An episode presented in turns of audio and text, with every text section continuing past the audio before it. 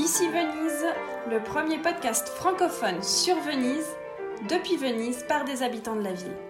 Tour à tour amoureux de la ville, critiques, inquiets, bienheureux, ironiques et auto-ironiques, mais aussi engagés. Ici Venise, un podcast cousu main par Ilona Go, également au piano. Et Philippe Go, journaliste et en même temps mon papa. Eh oui alors bonsoir, bonsoir tout le monde. Ici Venise, on est jeudi 18 février 2021 et euh, nous sommes euh, avec Philippe, euh, mon papa, en train de nous dire oh là là, mais quel sujet on va bien pouvoir aborder ce soir. Alors on a fait une espèce de brainstorming et on n'arrivait pas à se mettre d'accord. Donc, comme on est dans un moment un peu charnière en Italie, puisque depuis la création du podcast Ici Venise, c'est la première fois que, nous, euh, nous, assistons euh, d'abord à une crise de gouvernement et que nous, sommes face à un nouveau gouvernement, euh, Draghi et le nouveau président du Conseil des ministres italiens. Et comment relier Venise à la question du nouveau gouvernement, et eh ben simplement, il y a un certain nombre de sujets qui concernent Venise qui sont très anciens. Euh, certains, vous, vous les connaissez déjà, on en a souvent parlé ici, c'est-à-dire euh, la problématique des grandi navi, c'est-à-dire de ces bateaux, ces gros maxi paquebots de croisière qui, euh, jusqu'à le début de la pandémie, partaient depuis Venise ou arrivaient à Venise pour des croisières touristiques. Donc le, grand sujet des, des, grandi navi, le sujet du Mose, qui est euh, là encore une sorte de maxi projet euh, infini depuis maintenant euh, plus de 30 ans, 40 ans. Oh non, en fait. à l'œuvre. Bonsoir. Bonsoir à, tous. Je dis bonsoir, peut-être que vous écoutez le, matin ou le midi, mais pour nous c'est le soir. Euh, en fait, le, projet du MOSE, il a été conçu après la, grande euh, inondation, euh, enfin la grande la grande marée de 1966, mais les travaux ont commencé il y a seulement une vingtaine d'années, si on peut dire. Voilà, les travaux, après le, projet en lui-même est plus ancien, mais donc voilà, donc Mose, Grandi Navi, euh, alors le Mosée, euh, vous le savez, là je vous renvoie à un épisode précédent, mais on est dans une phase d'expérimentation à Venise puisqu'il n'est pas, il il est toujours pas fini. Euh, mais justement, comme la ville connaît actuellement plusieurs aqua alta assez petites, il y a plusieurs expérimentations en cours et puis le troisième euh, grand sujet, une sorte de, fil conducteur à Venise permanent, c'est la question du tourisme et euh, de l'over-tourisme. Donc euh, Philippe, en quoi l'arrivée de, ce nouveau gouvernement pourrait changer justement la direction, l'orientation de ces grands sujets qui, qui traversent Venise depuis des années maintenant alors bon, c'est une question très très très ouverte. Euh, donc on va en faire une, autoroute à huit voies. Non, je vais essayer de pas en faire un tunnel. Mais euh, la première chose qu'on peut constater euh, dans, le, rapport entre la, vie politique italienne et Venise, c'est d'abord l'extrême lenteur de, la prise de décision sur les, sujets, par exemple, que tu viens de traiter. Ce qui ne signifie pas qu'il n'y a jamais de décision et ce qui ne signifie pas non plus qu'il n'y a jamais rien de fait. Euh, le MOSE en est un bon exemple. Donc euh, le MOSE, ce système de digue mobile qui est censé protéger euh, Venise contre les effets dévastateurs des plus hautes marées, il a été très longtemps à l'état de projet, très longuement discuté et controversé, et également très longuement construit. Euh, et maintenant, euh, on pourrait dire à moitié mise en service, puisque c'est vrai, comme tu l'as dit, euh, cette année, il y a eu un certain nombre d'expérimentations. C'est une année, enfin je dis cette année, en réalité c'était plutôt 2020, parce que en principe, le, le, système de digue mobile devrait être livré, c'est-à-dire devenir opérationnel, à la fin de l'année 2021. Et donc à la suite de la grande marée euh, dévastatrice de novembre 2019 et d'autres marées successives qui ont été importantes euh, au cours du même hiver, euh, il a été décidé de lancer des expérimentations concrètes de fonctionnement du MOSE parce que pendant longtemps, il y avait l'idée que le MOSE ne fonctionnerait jamais. idée assez largement répandue et on comprend pourquoi, puisqu'il a fallu 40 ans pour imaginer le système, puis commencer à le réaliser. Euh, et donc là, d'ici la fin de cette année, normalement, après toutes les phases expérimentales, il devrait entrer en fonction. C'est là que la décision politique devrait euh, à nouveau intervenir parce que euh, le MOSE va être probablement techniquement opérationnel d'ici la fin de cette année, ce qui ne veut pas dire qu'il sera au point, parce qu'il y a tellement de malfaçons et de problématiques qui ont été ignorées dans sa construction, dans sa conception, qu'il euh, sera sans doute pendant plusieurs années, même opérationnel, toujours en phase de construction, de réglage, tout ce qu'on veut, mais euh, il va falloir d'abord décider qu'on a terminé avec la construction euh, et le mettre en service de manière opérationnelle, décider sur sa gouvernance. En principe, c'est une œuvre de l'État, c'est là que la question du gouvernement intervient. or, les structures de, de, direction et de gouvernance du MOSE ont été remises en question euh, au cours de ces dernières années. Euh, on ne va pas faire une émission entière sur le MOSE et donc je vais abréger, mais euh, il faut que le gouvernement reconstitue la structure qui va exploiter de manière effective le MOSE, qu'il assure le financement de la fin des travaux, car les travaux qui sont en cours sont incomplètement financés, les entreprises qui ont réalisé des chantiers ne sont pas payées, et puis il y a la question pendante l'enseignement du financement de l'entretien, de la maintenance euh, du MOSE, car euh, les dernières évaluations indiquaient qu'il faudrait environ 100 millions d'euros par an euh, pour assurer la maintenance et le fonctionnement. C'est probablement une évaluation insuffisante. et évidemment, c'est une somme importante parce que bah, tous les ans, c'est une dépense récurrente dont le financement jusqu'à présent n'a pas été envisagé.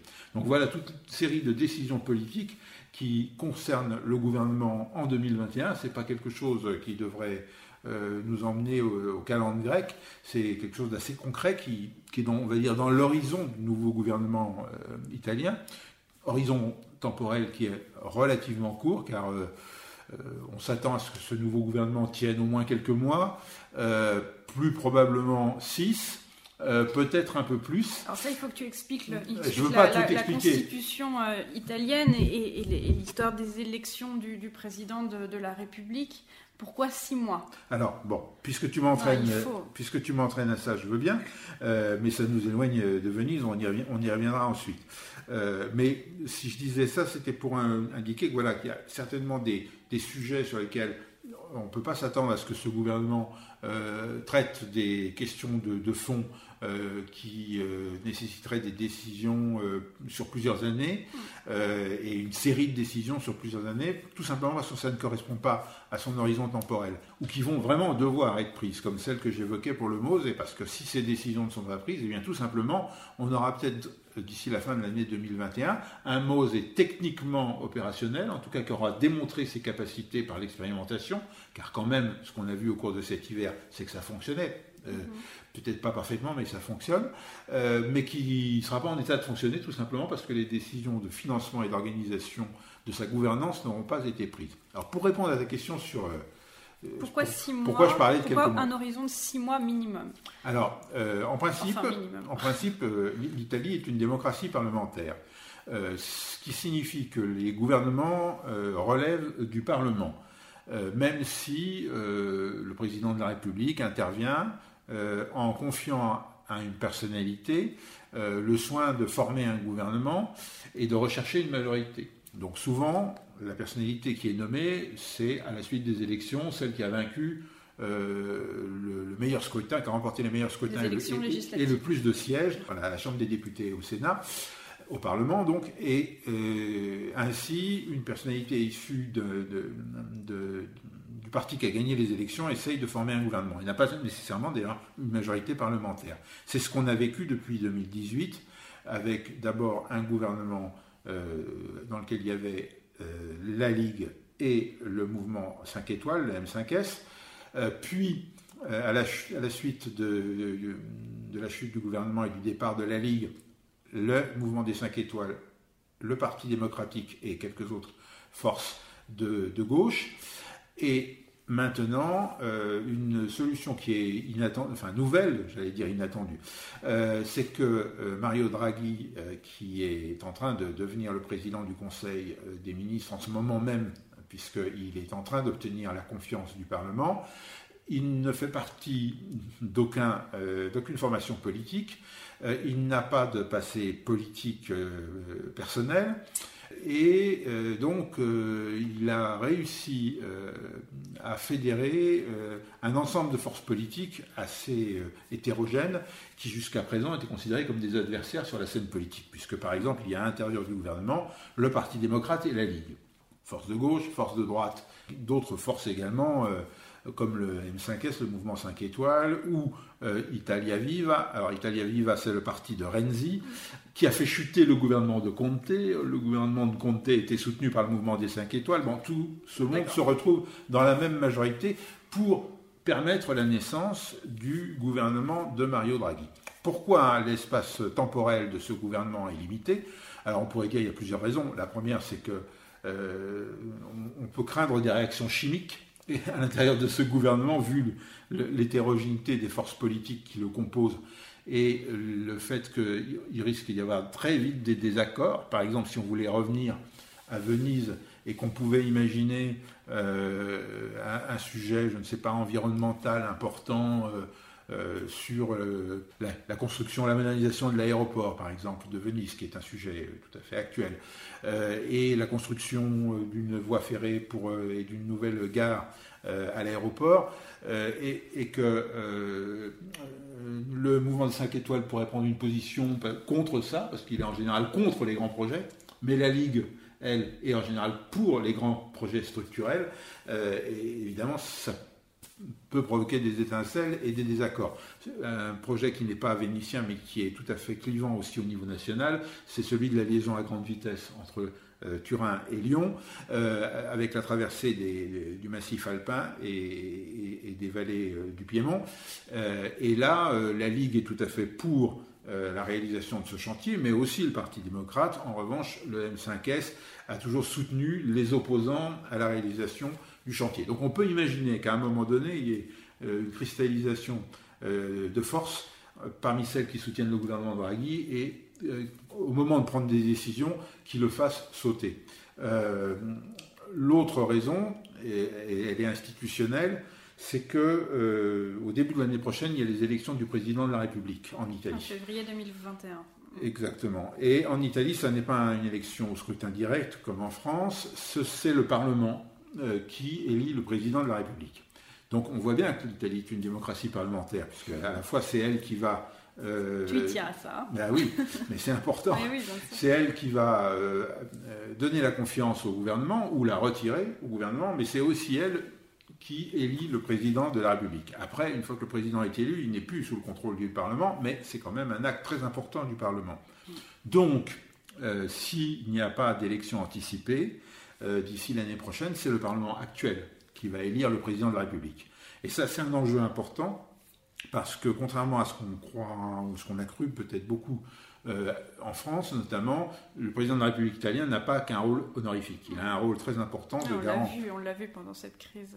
Exactement. Il a un rôle de garant des institutions, euh, de l'application de la Constitution, et il peut prendre des décisions avec son libre arbitre. Par exemple, euh, le centre droit, enfin la droite italienne, aurait voulu qu'à la chute du gouvernement Conte, euh, il y ait des élections anticipées. Et le président de la République n'en a pas voulu. Et il a expliqué pourquoi. Euh, et du coup, il a lancé cette expérience d'un gouvernement d'union nationale conduit par, par, Mario Draghi. Donc on voit que le président de la République a une influence importante sur la vie politique. Il est déjà, il en avait eu précédemment, parce que déjà à l'été 2019, quand la Ligue avait quitté le gouvernement, euh, la Ligue avait demandé des élections et déjà euh, le président Mattarella avait euh, pris la main sur la vie politique. Donc, s'il n'y a pas d'élection anticipée d'ici quelques mois, c'est le même Parlement qui élira le président de la République. Et comme le Parlement est aujourd'hui dominé par le centre-gauche et le mouvement 5 étoiles, c'est pas très favorable, on le comprend, à la droite laquelle droite euh, considère qu'elle est majoritaire dans l'électorat, d'après les sondages.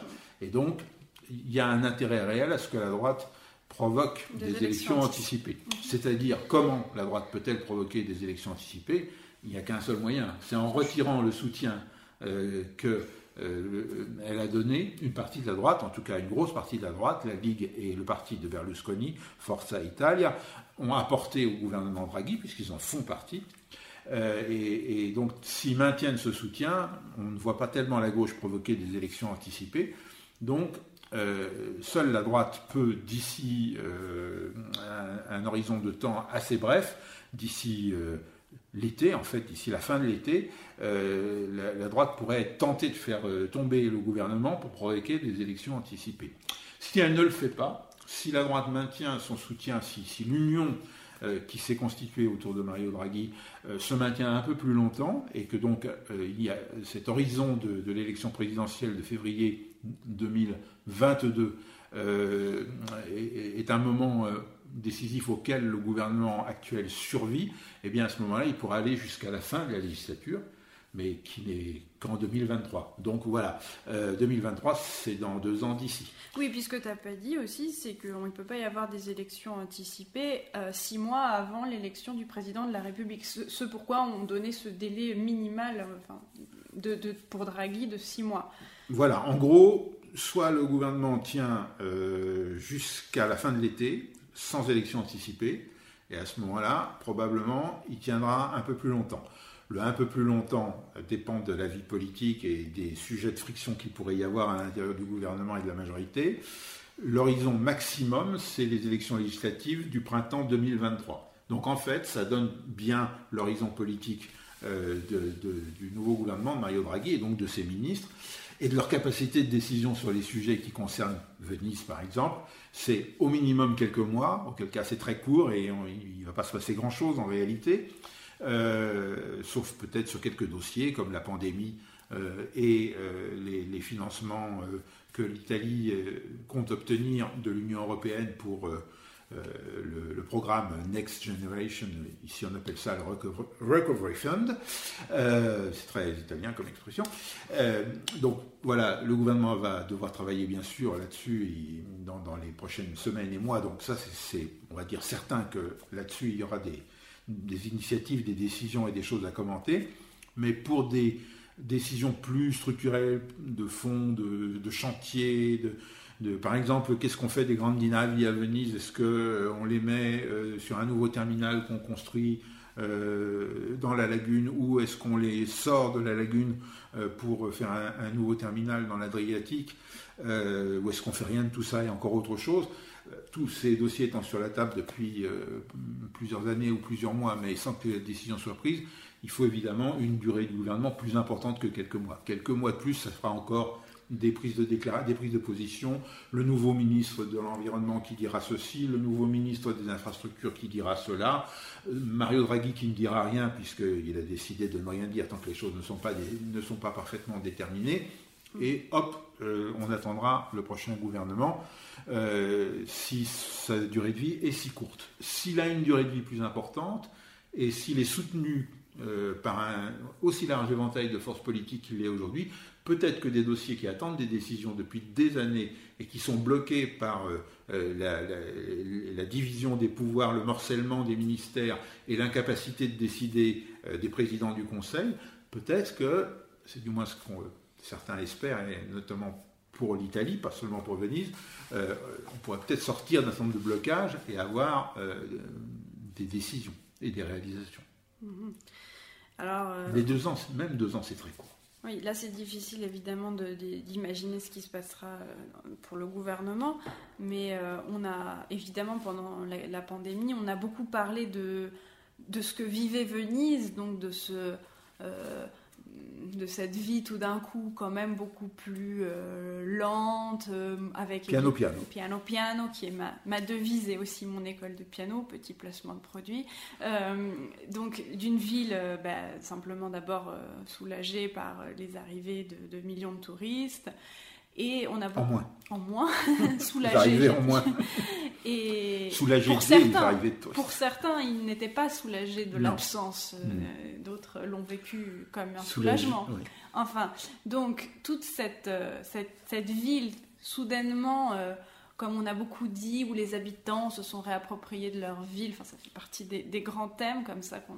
Un peu vrai, un peu vrai. Et qui sont, qui sont bien sûr, qui sont totalement vécus. Enfin, en tout cas, nous, on l'a senti quand même même si on ne vivait pas forcément mal, enfin aussi mal que certains le décrivaient, euh, mais parce qu'on habitait dans des quartiers tranquilles. Bref, on a beaucoup entendu parler de la ville retrouvée, de la Venise retrouvée euh, à taille humaine, dans le sens qu'il y avait une vraie dimension soudainement ou de nouveau euh, beaucoup plus villageoise, puisque il y avait beaucoup beaucoup moins de touristes à Venise, et donc on a énormément glosé sur cette ville euh, dans cette entre guillemets parenthèse et comment on pouvait euh, penser le monde de demain euh, avec l'expérience vécue au présent. Donc finalement, plutôt que de penser toujours le monde de demain, comment utiliser le temps présent pour qu'il dure évidemment pas en termes de pandémie et de morts et de malades, mais une fois sorti de cette tragédie, euh, comment la, transition écologique,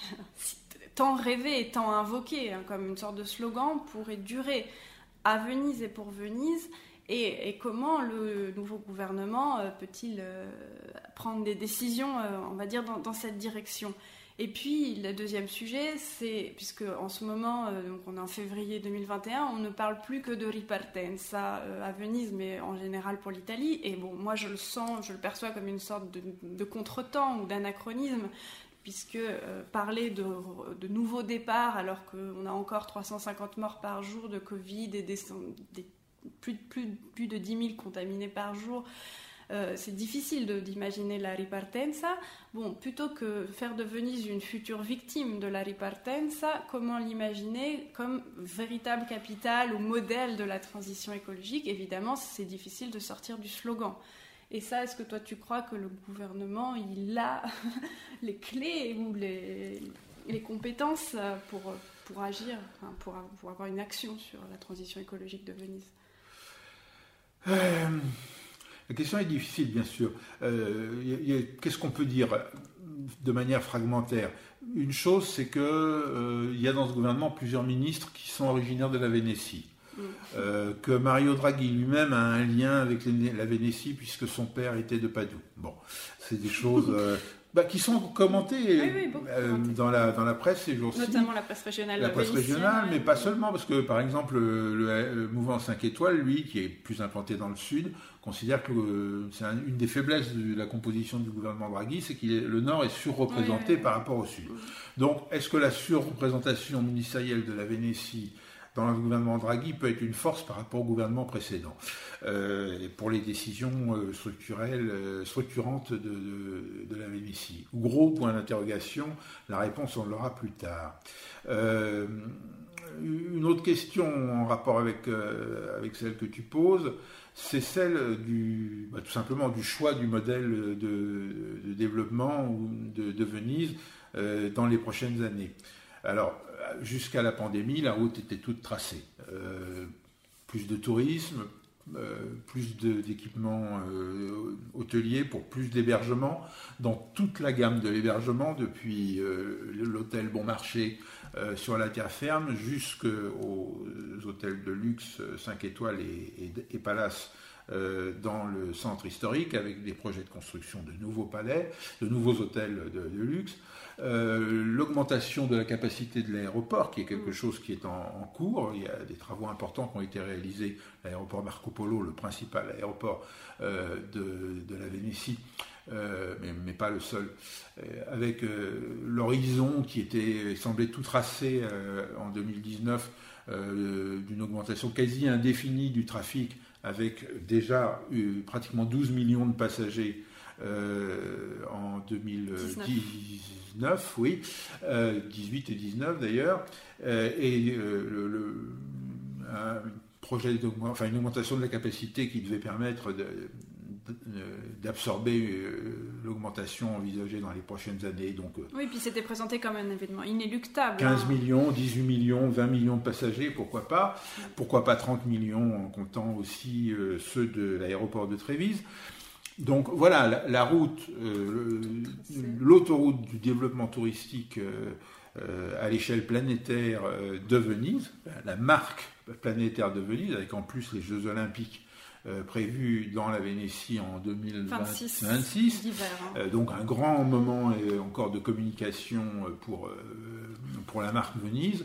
Bah, voilà, l'avenir de Venise semble tout tracé. Évidemment, dans cet avenir-là, euh, le, tourisme soutenable euh, était peut-être un slogan, mais il, n'aurait eu qu'une place euh, marginale. Est-ce que des orientations différentes peuvent être prises dans les mois et années qui viennent? Peut-être que la sortie très progressive, pour employer un euphémisme, du, de la pandémie, peut être un élément important justifiant de repenser euh, ces orientations-là. D'abord parce qu'en termes de capital, euh, qui est quand même une chose qui compte, pas la capitale, mais les capitaux, la rentabilité promise pour euh, ces capitaux investis n'est pas aussi assurée que ce qui pouvait sembler. Donc ça, ça va peut-être un petit peu tempérer les ardeurs et les projets. et puis, sur un plan plus politique et moins, et, moins mercantile, peut-être que le, le, le, coup d'arrêt dans lequel nous sommes encore euh, en ce moment euh, du tourisme, des grandes croisières, enfin des, grands navires de croisière et, des choses de ce genre-là, euh, peut, amener à penser euh, un avenir un peu différent pour Venise. pour ça, excuse-moi, je t'arrête. Du tourisme international, parce que on a été tous surpris et c'est très récent de, l'afflux pendant ce week-end de carnaval. Il faut le dire. Moi, j'ai vu un débat télévisé la veille sur une chaîne locale vénitienne. C'était le vendredi qui disait que oh, mais ce week-end il n'y aura personne à Venise. Incroyable. Euh, dimanche de carnaval, euh, des, des, foules vraiment dans les dans les zones habituellement touristiques. Euh, on parlait de 25 000 personnes. Bon, on n'est pas aux 80 000 de l'année dernière, mais c'est quand même énorme. Et c'était des gens de la terre ferme. Donc il y a aussi tout ce potentiel énorme de tourisme régional ou de tourisme même de terre ferme, euh, proche dans la proximité de, la terre vénitienne. Donc euh, le tourisme, attention, et le tourisme international. Oui, oui, tu as, raison. Et d'ailleurs, on avait déjà vécu ça l'été dernier. Et il ne s'agit pas de condamner le tourisme en général, mais par contre, la fuite en avant euh, du développement d'un tourisme de consommation de la ville, qui était l'axe sur lequel on était lancé à grande vitesse avant le début de la pandémie, euh, on a une opportunité euh, dans cette tragédie, dans ce malheur, euh, dans cette crise absolument indésirée et indésirable, mais on a quand même une opportunité, il faut essayer de tirer le bon du mal, de, repenser un peu autrement l'avenir de, Venise et de l'agglomération, pas seulement du centre historique, mais de l'agglomération vénitienne et, au-delà de, toute la région et avant de, conclure ce que je voulais sur ce sujet, ce que je voulais dire, c'est que euh, néanmoins, le fait de saisir cette possibilité, ça dépend aussi beaucoup euh, des positions que vont prendre euh, les, institutions régionales et locales. Alors, c'est pas gagné, puisqu'on le sait, ces institutions sont dirigées l'une par la Ligue, la région, et l'autre par un maire de, de droite, qui est euh, Luigi Brugnaro, et sa majorité, dans laquelle il y a aussi euh, la Ligue, mais toutes les forces de droite, et qui sont jusqu'à présent euh, des, ardents, défenseurs de, ce développement touristique et d'une manière générale du développement, de la croissance, de l'industrie, de tout ce qui peut, des infrastructures, de tout ce qui permet de couler du fer, de l'acier, du béton et de faire tourner l'économie des entreprises.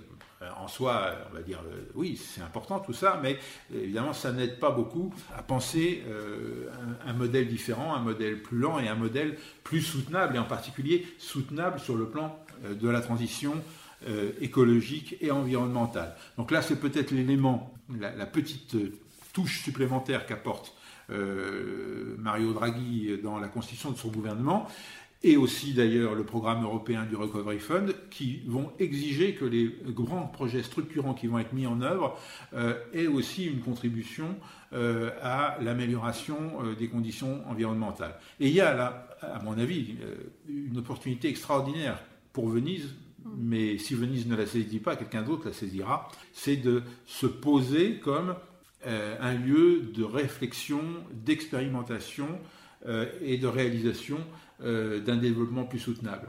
Et voilà, pour, pour moi, c'est autre chose que les gadgets de la Venise de l'amour, la Venise de la Saint-Valentin, du carnaval et de ce qu'on va célébrer dans quelques semaines. On aura l'occasion d'y revenir. Les soi-disant 1600 ans de Venise pour faire du marketing en attendant les Jeux Olympiques. Cette magnifique fabrique de l'histoire et, ce, don aussi qu'on que, qu'on a à Venise. Bon, eh bien merci. Ben, peut-être que c'est la note optimiste sur laquelle euh, on peut s'arrêter, euh, c'est-à-dire euh, que Venise saura saisir l'occasion et, ne, pas la, ne, pas en faire une occasion manquée. Ce sera un combat sans doute. Ah oui. Et, là, on aura l'occasion d'y revenir. oui, là encore, ici, Venise aura de la matière. Ben, on vous remercie et n'hésitez pas à nous suivre sur les réseaux sociaux, sur Instagram, ici Venise et aussi sur Twitter. N'hésitez pas aussi à partager le podcast avec vos amis. On est sur euh, maintenant de nombreuses plateformes, Spotify, Apple Podcast, Stitcher et j'en oublie. Et à très bientôt. Au revoir. Merci Philippe. Portez-vous bien.